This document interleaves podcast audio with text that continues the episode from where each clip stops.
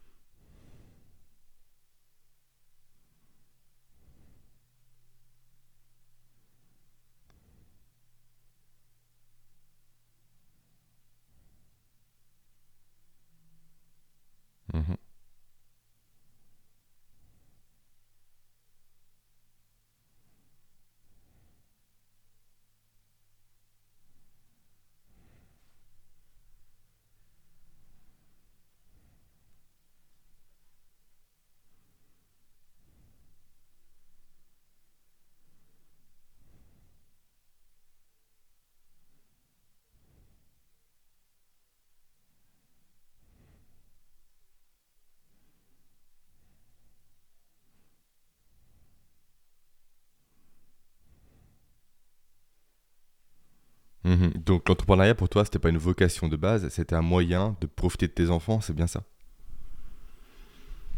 Ou est-ce que mine de rien, au fond de toi, t'as quand même cette fibre-là qui dormait, qui sommeillait?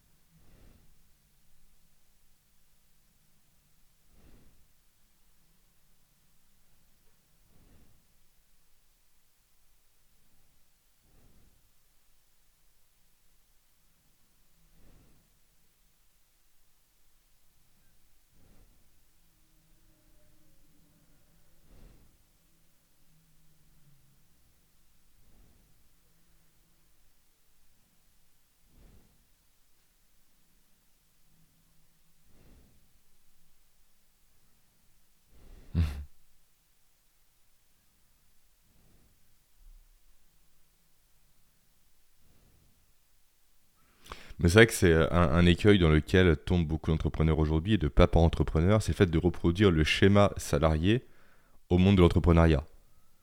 Et du coup, t'es pas tombé dedans, j'ai l'impression. C'est à nouveau avoir cette notion de mine de rien, je suis entrepreneur, je dois bosser à nouveau de 8h à 17h. Sans m'accorder effectivement de pause, de temps avec mes enfants, mais de temps pour moi aussi. C'est important. Moi, typiquement, c'est qu'un élément qui est bête, mais je vais faire mes courses quand les gens travaillent. Mais c'est vrai que ça apporte une tranquillité d'esprit, comme pour les rendez-vous médicaux. Mais c'est vrai que beaucoup d'entrepreneurs aujourd'hui se cantonnent à un schéma 8h, 17h, malgré la liberté que leur offre l'entrepreneuriat. Et c'est top de voir que t'es pas tombé dedans et que tu profites vraiment de tes enfants grâce à ça aussi. C'est là qu'il y a une plus-value, je trouve. D'être à son compte, de gérer ses horaires, de pouvoir profiter en fait de la vie différemment des autres. Forcément, c'est aussi des écueils parce que les fois on travaille le soir, on travaille également le week-end, je pense que c'est ton cas comme c'est le mien. Mais on peut gérer en fait. Il n'y a pas cette notion de s'imposer un rythme horaire auquel on a été éduqué durant des années et qu'on reproduit même quand on a la liberté que l'on cherchait à avoir.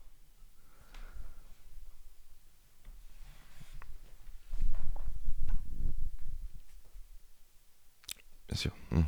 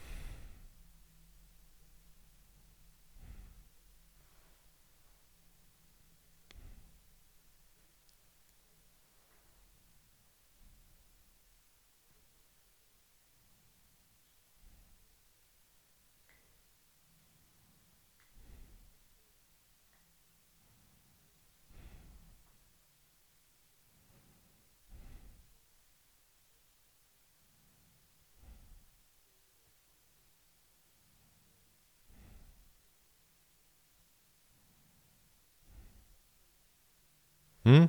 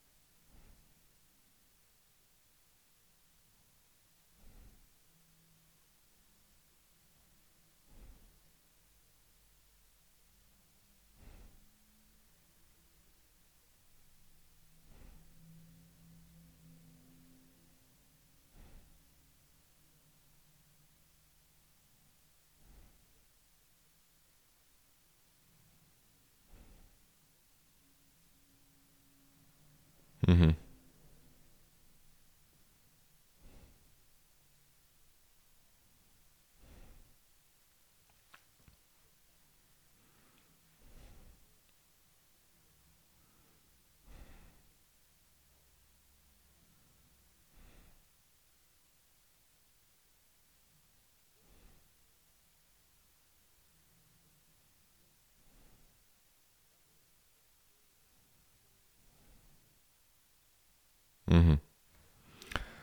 Il y a un élément super intéressant qui est évoqué, c'est le sommeil de ton enfant, qui s'endort uniquement sur toi, c'est encore le cas aujourd'hui. Je vais faire un aparté assez intéressant par rapport à ça. En fait, chaque enfant et chaque adulte également euh, dispose de stratégies de sommeil. Et euh, quand la stratégie n'est pas en place, en l'occurrence chez toi, ne pas être sur toi pour s'endormir, le sommeil ne vient pas. Tu l'as très bien dit par rapport à ton épouse par exemple, qui n'arrivait pas à endormir ton fils, et potentiellement c'est encore le cas aujourd'hui d'après ce que j'ai pu comprendre. Et c'est qu'il y a un écueil dans lequel également tombent beaucoup de parents, c'est vouloir endormir leur enfant en poussette ou en voiture. Et en fait, ça rend dépendant. C'est que très souvent, on se dit, ok, c'est la bonne solution, ça fonctionne, mais ça rend l'enfant dépendant de la poussette ou de la voiture pour s'endormir. Et c'est pour ça, effectivement, que lorsque la voiture s'arrête ou lorsque le trajet en poussette s'arrête, automatiquement, l'enfant se réveille. Donc, c'est vrai que c'est un, vrai élément. Nous, on a eu beaucoup de mal avec mon premier enfant, avec ça, avec ma compagne. On n'avait pas encore conscience de tout ça. On a accompagné, d'ailleurs, par la société Fedodo, qui est gérée par un couple d'amis, à justement comprendre ces mécanismes du sommeil chez l'enfant. Et au début, on n'avait pas conscience, effectivement, qu'il y avait des stratégies chez Nathan, pour premier fils, qui l'empêchaient de dormir. Et par ce fait-là, il est resté euh, à ne pas dormir durant deux ans de sa vie. Deux ans, c'est très très long, deux ans, c'est vraiment très long. deux ans à être réveillé entre 5 et 3 fois par nuit. Mais quand on a su identifier ça, précisément, avec les bons protocoles, les bonnes stratégies, effectivement, on a compris rapidement qu'est-ce qui n'allait pas, qu'est-ce qui allait, pour renforcer le positif, supprimer le négatif, et en deux semaines, il s'est endormi après. Il a fait toutes ses nuits. C'est qu'on n'a pas conscience de ces micro, ces micro habitudes, on va dire, qui peuvent avoir de grosses incidences sur le sommeil des enfants, sur leur comportement, sur leur hygiène, sur leur santé, sur leur vie. Donc merci d'avoir introduit ce sujet, comme ça j'ai pu rebondir un peu par, par, par rapport à ça, pardon, parce que c'est un sujet juste essentiel et peu connu malheureusement aujourd'hui.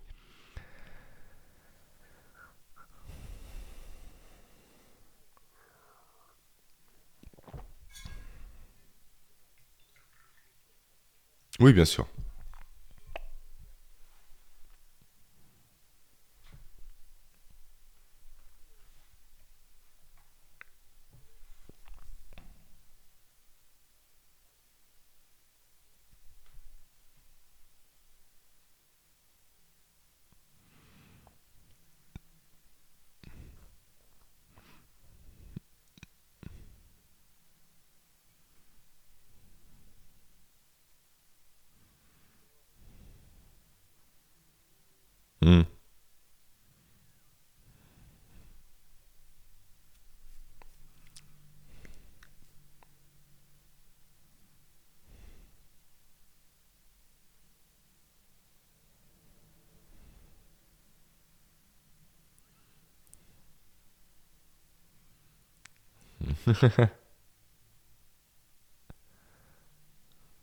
Non mais c'est essentiel. C'est vrai que tu l'as très bien dit, il y a un rapport différent qui s'est entre ta première fille et ton, et ton fils. Vu que tu étais là, c'est normal, en fait, tu l'as pris davantage dans tes bras. En fait, il y a une molécule qui est créée quand on prend quelqu'un dans ses bras qui s'appelle l'ocytocine. Et plus on va prendre son enfant dans ses bras, plus on va faire du pot à pot aussi. C'est pour ça qu'on insiste beaucoup sur le pot à pot, plus on va créer de l'ocytocine et c'est l'hormone du lien social, de l'amour, de la cohésion. Et c'est vrai qu'au départ, en fait, quand la maman accouche, ce qui est merveilleux, c'est que c'est l'ocytocine aussi également qui découche, qui découche, qui déclenche l'accouchement. C'est pour ça, effectivement, qu'il y a un rapport qui est très fort et qui est créé immédiatement entre un enfant et sa mère. Mais le père peut être exclu, malheureusement, de ce rapport-là s'il n'est pas présent au départ. Et s'il prend pas suffisamment l'enfant dans ses bras. Et moi, je l'ai vécu également. Mon premier fils, j'étais encore salarié, tout comme toi. Bien sûr, j'étais là au début, etc., avec le congé parental et j'en passe, mais pas là au quotidien. Donc, il y a un fort lien qui s'est créé entre sa maman et lui, et beaucoup moins entre lui et moi. On l'a rattrapé par la suite, quand notamment j'ai pu me détacher du mode salariat. Mais mon deuxième fils, par contre, j'ai pas fait entre guillemets cette erreur que je ne connaissais pas à l'époque, et encore j'étais à nouveau salarié donc je ne pouvais pas le mettre en place. Mais d'entrée de jeu, je l'ai pris souvent dans mes bras. J'ai souvent été avec lui, j'ai dormi avec lui, je l'ai pris contre moi, je lui ai tenu la main, je l'ai accompagné. Et en termes de lien social, ça n'a rien à voir. À âge équivalent, ça n'a rien à voir. Raphaël, mon deuxième, est beaucoup plus souvent vers moi. Dès qu'il tombe, il vient soit vers moi, soit vers la maman. Quand c'était Nathan, c'était que la maman. Moi, je n'existais plus. Et maintenant, on regarde mes connaissances, je le comprends. Et c'est vrai que c'est intéressant quand on comprend les mécanismes qu'il y a derrière. Et je comprends du coup que ça te fasse du bien parce que physiologiquement, ça te fait du bien. C'est pas que psychologique en fait, c'est réellement physiologique. On en a besoin. C'est pour ça qu'on se prend naturellement dans les bras quand on n'est pas bien. C'est pour générer de l'ocytocine qui est apaisante. Donc il y, a un vrai truc derrière, mais tu as raison, il faut justement entretenir ça. Et aujourd'hui, beaucoup trop de pères ont également l'éducation un peu à l'ancienne qui dit je prends pas mes enfants dans les bras. Mais je suis pas là pour critiquer ça parce que ça peut se comprendre, c'est des modes de vie différents, mais on passe à côté de quelque chose.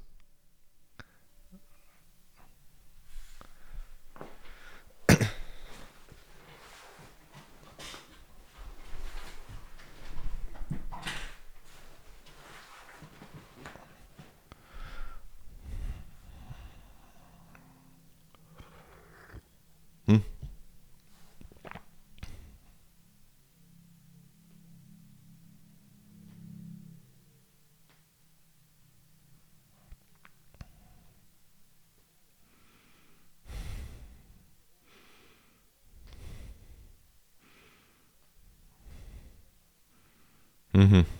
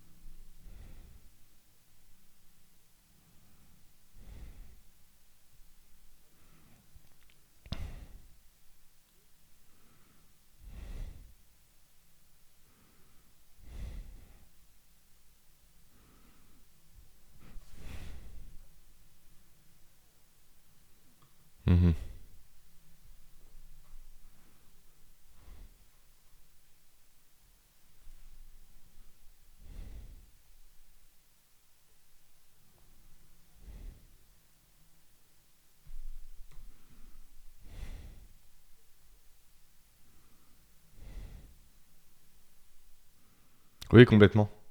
Complètement. C'est vrai que après, c'est, c'est aussi évolutif comme notion parce que à l'époque, l'homme euh, était chasseur-cueilleur principalement et la femme s'occupait du coup des enfants. Et je pense qu'on a encore hérité un peu de, ce, de cette notion-là, de cette euh, construction-là en quelque sorte, de l'homme est fait pour protéger, pour nourrir, mais pas pour choyer. C'est ça qu'on évolue maintenant parce que du coup le cadre de vie également a évolué. Mais euh, même avec ce cadre-là, j'ai l'impression, et dis-moi si je me trompe, dis-moi si tu le vis toi aussi, qu'il reste quand même un écart entre la perception de la parentalité chez la mère et chez le père j'ai l'impression quand même que moi, en tant que père, des fois, j'ai euh, plus tendance, comment dire, non pas à m'emporter, non pas à m'énerver, pas du tout, c'est pas le cas, mais être un peu plus distant parfois. Sans pour autant être froid, loin de là. Mais je le vois dans mon comportement. Des fois, je suis moins euh, dans cette notion d'impulser des jeux avec mes enfants. De prendre du temps et de la patience avec eux. Autant chahuter, j'aime bien parce qu'on revient du coup à ce côté-là, presque à nouveau chasseur-cueilleur ou par le chahutage, par les coups, par la bagarre entre guillemets, le chamaillage, mes enfants sont petits, mais c'est un peu comme ça qu'on peut l'interpréter, je prépare mes enfants à devenir des futurs chasseurs-cueilleurs. Si à nouveau je répercute cette notion évolutive. Hein. Alors que la maman est plus dans l'apprentissage, plus des émotions, de la tranquillité, de la patience, du dessin. Donc dis-moi ce que tu en penses. À nouveau, c'est presque, en fait, c'est uniquement mon expérience qui parle. Donc j'essaie de la généraliser un peu, et c'est pour ça également qu'il y a ce podcast qui existe, pour comprendre un peu les leviers qu'il y a derrière. Mais est-ce que tu partages, toi ou non, cette vision-là ou ce ressenti-là aujourd'hui? Tu peux me dire non, je, je, ne serai pas vexé, je ne couperai pas l'échange. ne t'inquiète pas.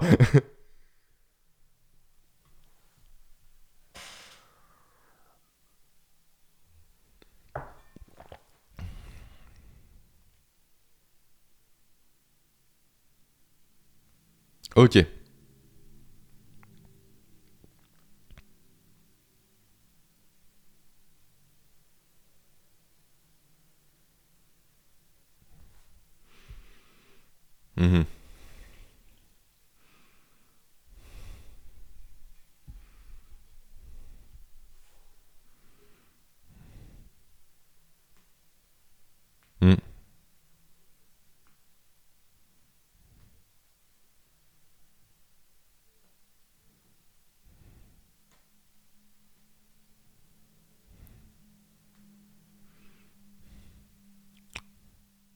Les irréductibles.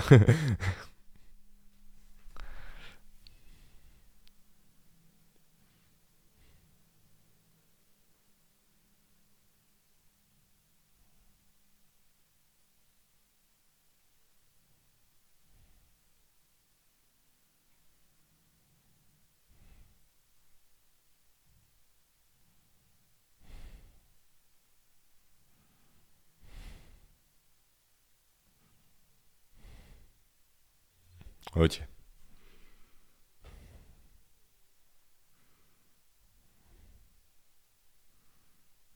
Hmm.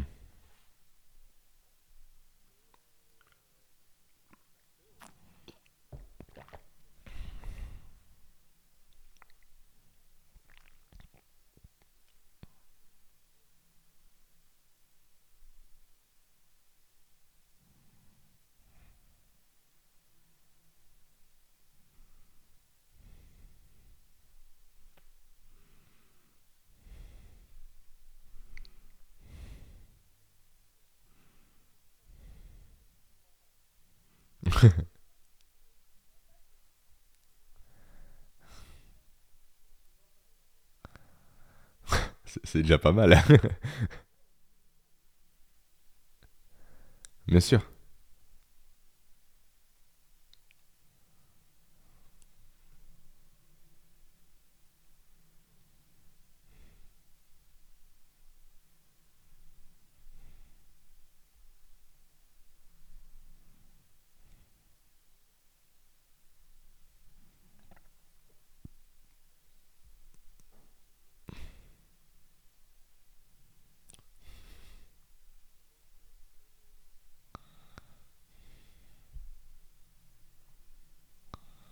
嗯呵呵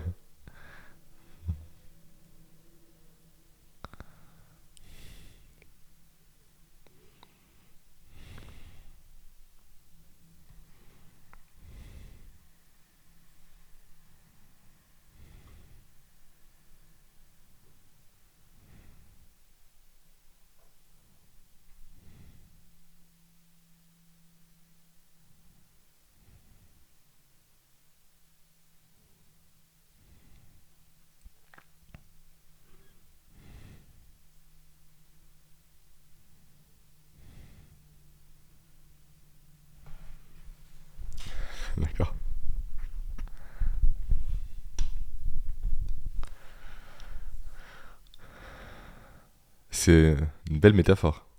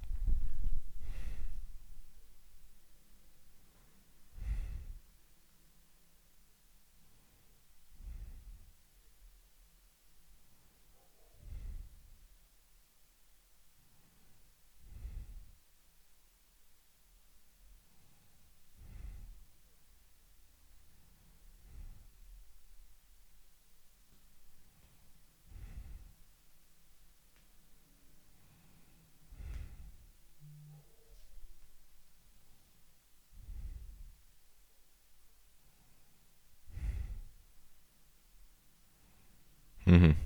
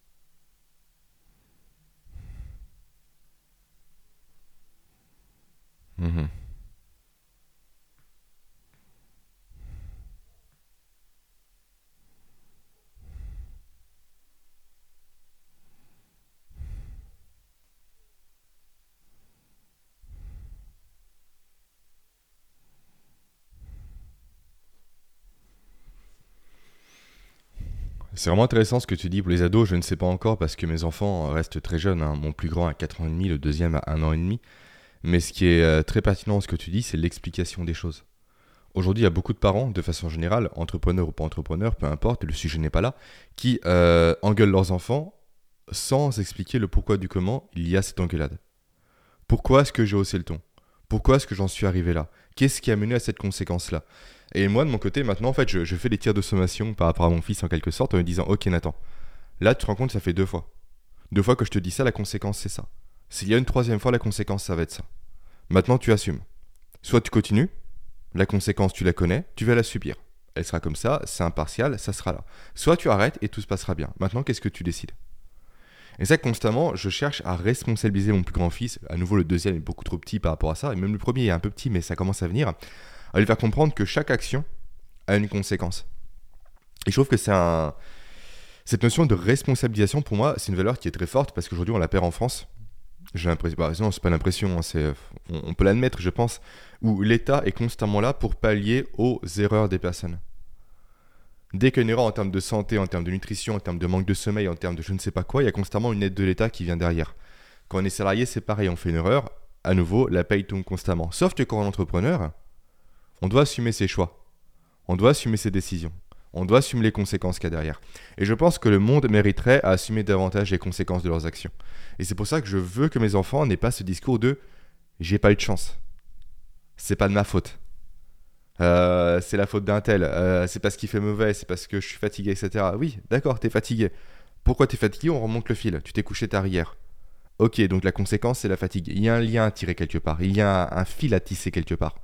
Et quand on comprend ce fil-là, ce lien-là, on peut faire des choix plus éclairés. Et c'est que cette notion à nouveau de... Je vois trop souvent dans, dans mes proches, hein, de d'engueuler leurs enfants, de dire des choses parfois assez dures en plus à des enfants. Euh, je me rappelle d'un couple d'amis, bah, d'ex-amis parce qu'ils ne le sont plus justement, euh, qui disaient à leur enfant Je ne t'aime plus. Parce que l'enfant fait une bêtise. Pourquoi faire ça? Imaginez juste le choc émotionnel chez l'enfant. En plus, et complètement en fait, ça crée aussi une dépendance, ça crée presque un syndrome de Stockholm en quelque sorte, et si on revient au niveau évolutif à nouveau, ça crée à nouveau une chute d'ocytocine. Parce que le je ne t'aime plus, comment il est perçu par le cerveau humain, il est perçu par maman ou papa veulent me sortir de la tribu. Donc me mettre en danger par rapport à l'environnement extérieur. Donc si je suis exclu de la tribu, le cerveau interprète comme étant une petite mort en quelque sorte, et c'est terrible pour un enfant. Et je pense qu'on ne se rend pas compte de l'impact des mots, des, euh, des phrases, des que l'on peut avoir envers un enfant. Et à nouveau, cette notion d'expliquer les choses, déjà permet en amont de faire des tirs de sommation, comme j'ai dit précédemment, parce que ça sont très important de cadrer, et pas que d'un coup ça parte sans signe avant-coureur. Faire comprendre que là, en fait, là, tu, tu pousses le bouchon trop loin. Si tu poursuis, tu sais ce qui va se passer. Là, je suis calme, je t'ai prévenu calmement. Mais c'est pas dit que dans 5-6 minutes, malheureusement, j'y aille un peu plus fort. Je parle pas de violence, hein, je parle de mots, etc., d'aller dans ta chambre, d'être puni dans la salle de sport et j'en passe. Du moins pour mon cas personnel. hein. Euh, donc vraiment, c'est intéressant, je trouve, de justifier les propos et d'expliquer les choses. À nouveau, comme quand on est salarié. Pareil pour un client, tu vas me le faire comprendre, je pense, tu vas affirmer ce que je vais dire. Un client qui est compliqué, il faut pas d'un coup le claquer la porte au nez, à rien. Il faut lui faire comprendre au début. Votre demande n'est pas réalisable. Par rapport au budget attribué, ce n'est pas réalisable. Par rapport au délai que vous m'imposez, ce n'est pas réalisable. Plutôt que de se dire, ok, je me tais, etc., j'y vais comme un forçat et d'un coup ça finit en clash, autant commencer l'entrée de jeu par expliquer ce qui peut mener à un échec potentiel ou à une conséquence potentielle pour éviter justement que ce que l'on vient de dire n'arrive et ne survienne. Donc il y a un vrai parallèle à faire, je pense, entre l'entrepreneuriat et la parentalité, avec cette notion de responsabilisation à nouveau des individus aujourd'hui, qui manque cruellement à la société selon moi. Je sais pas si tu veux euh, rebondir par rapport à ça, mais si tu affirmes, si tu confirmes, si tu infirmes, je sais pas.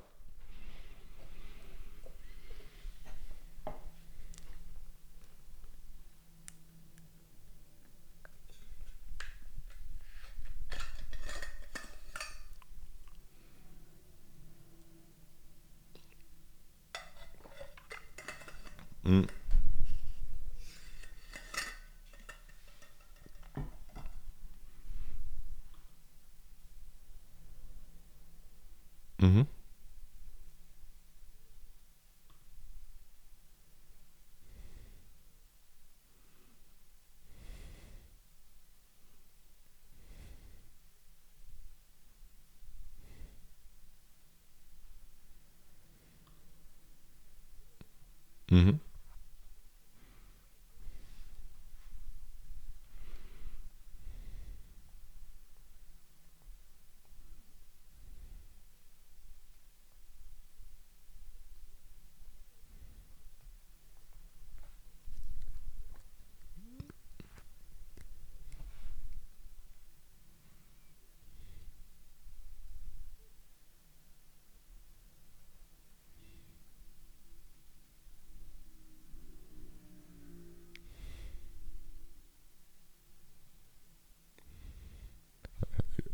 Je suis pareil.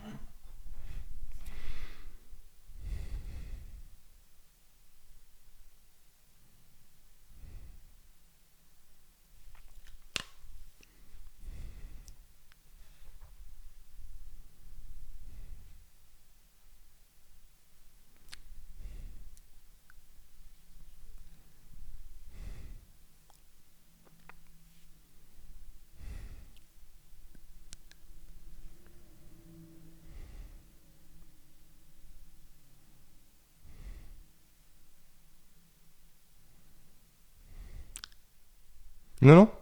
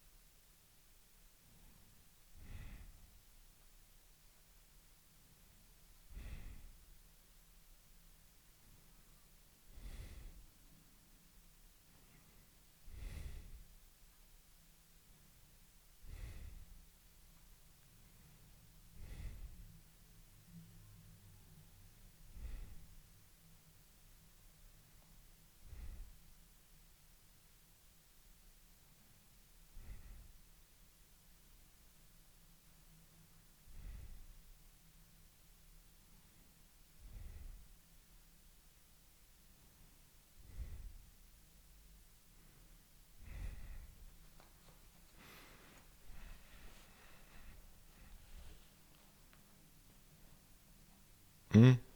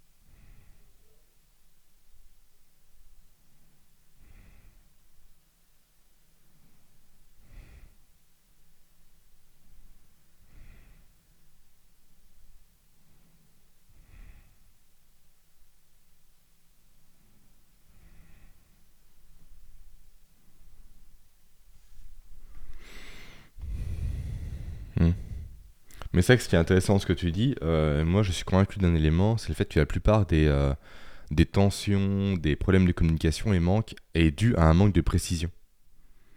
Aujourd'hui, on n'est pas assez précis. On dit uniquement fais ça. Ok, mais ça, ça veut dire quoi? Dans quel délai? Comment je le fais?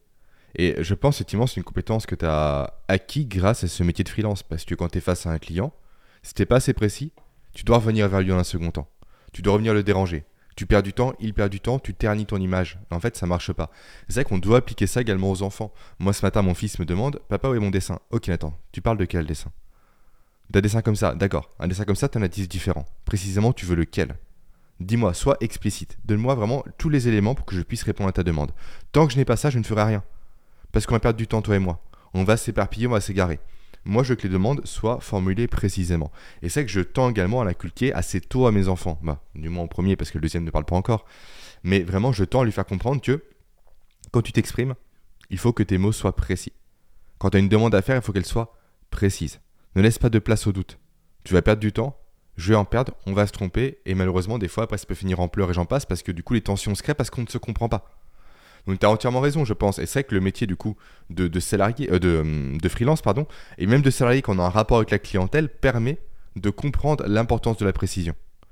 Parce qu'à nouveau, si on n'est pas assez précis dans nos demandes, moi avant j'étais responsable recrutement, si précisément je ne comprenais pas le poste qui est attendu par rapport à mon client, je lui proposais des candidats qui n'allaient pas. Donc mon image était ternie par rapport à ça, je décevais l'image, la structure pour laquelle je travaillais, j'apportais des candidats de mauvaise qualité, mon client me faisait moins confiance, je perdais le client. Donc j'ai appris à être précis et je pense que comme la responsabilisation, la précision est vraiment une notion importante à avoir à l'esprit aujourd'hui.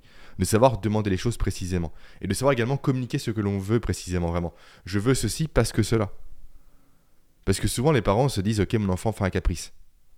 Non, parce que potentiellement l'enfant n'a pas exprimé de A à Z sa demande. Des fois c'en est un bien évidemment, mais s'il dit effectivement je veux ça parce que ceci, parce que cela, on peut comprendre ce qu'il y a derrière et on peut répondre précisément, si on n'est pas d'accord avec lui, le pourquoi du comment il n'aura pas ce qu'il souhaite.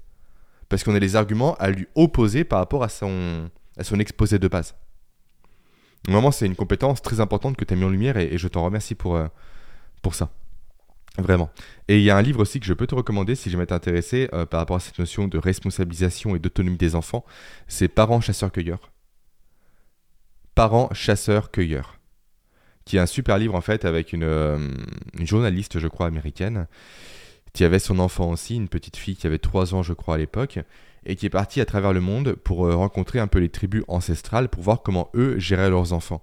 Et qu'est-ce qu'elle remarquait? Comme quoi, en fait, on infantilise, je résume un peu, hein, beaucoup trop nos enfants aujourd'hui en Occident. En fait, l'exemple qu'elle prend est parlant, mais c'est vrai que c'est tellement un élément auquel on est habitué qu'on n'y pense pas. On offre à nos enfants des dinettes, des faux couteaux, etc., alors qu'ils pourraient nous aider avec la vraie cuisine. En fait, un enfant veut faire partie de la tribu. Sauf qu'aujourd'hui, on le met de côté, on le considère uniquement comme étant un enfant. Et tous les torts, entre guillemets, qu'il nous cause, à savoir être des fois basque, comme tu l'as dit, des fois c'est pas agréable, il faut dire ce qui est, hein, euh, des fois, etc., faire beaucoup de choses, même des fois impulser des choses, nous on les freine, c'est des éléments qui vont freiner leur évolution et qui vont faire en fait des enfants, des personnes qui vont pas collaborer avec nous. Avec mon premier, j'ai pas lu ce livre-là, ma compagne non plus, du coup on n'a rien appliqué. Avec le deuxième, par contre, à un an et trois mois, il débarrassait de la vaisselle tout seul. Il y avait de la casse, évidemment. Mais il apprenait. Il se responsabilisait. Aujourd'hui, il aime essayer. Par exemple, quand moi j'épluche des carottes, il vient à côté, il épluche des carottes. Il réussit pas, mais il apprend le geste. Il veut participer à la vie de la famille. Et en fait, ça en fait des enfants qui deviennent autonomes. Et qui veulent à nouveau contribuer à la tribu. Qui veulent à nouveau s'inscrire dans la tribu. Et non pas qui sont mis de côté et qui arrivent uniquement pour manger ou autre. Vraiment, ils participent à la vie de famille. Vraiment, c'est un super bouquin que je ne peux que te conseiller parce que ça, ça va un peu dans le sens des éléments que tu m'as présentés précédemment. Moi, je, Oui.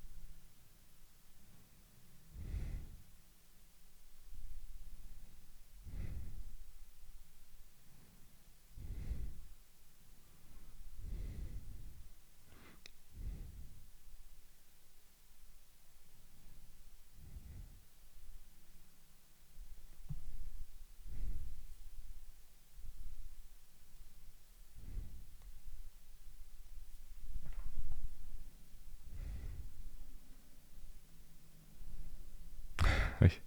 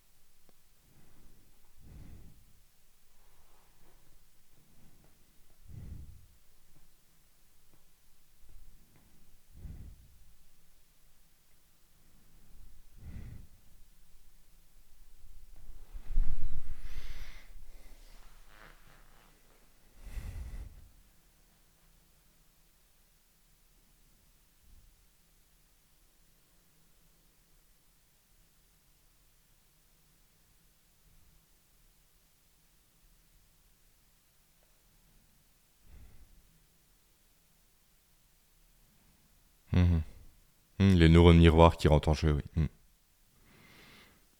Ah ouais, c'est impressionnant et je pense qu'il faut les éduquer par rapport à ça, comme tu le dis, les responsabiliser. Ça va être le mot de la fin, je suis désolé, mais euh, j'ai un rendez-vous qui va se greffer. J'aurais bien aimé continuer, merci pour ton échange, pour ta transparence. Et potentiellement, pourquoi pas, pour un nouvel épisode à l'occasion, euh, si jamais tu as d'autres choses à, à partager aux, aux différents papapreneurs qui nous écoutent. Merci infiniment, Richard. Passe une très belle journée.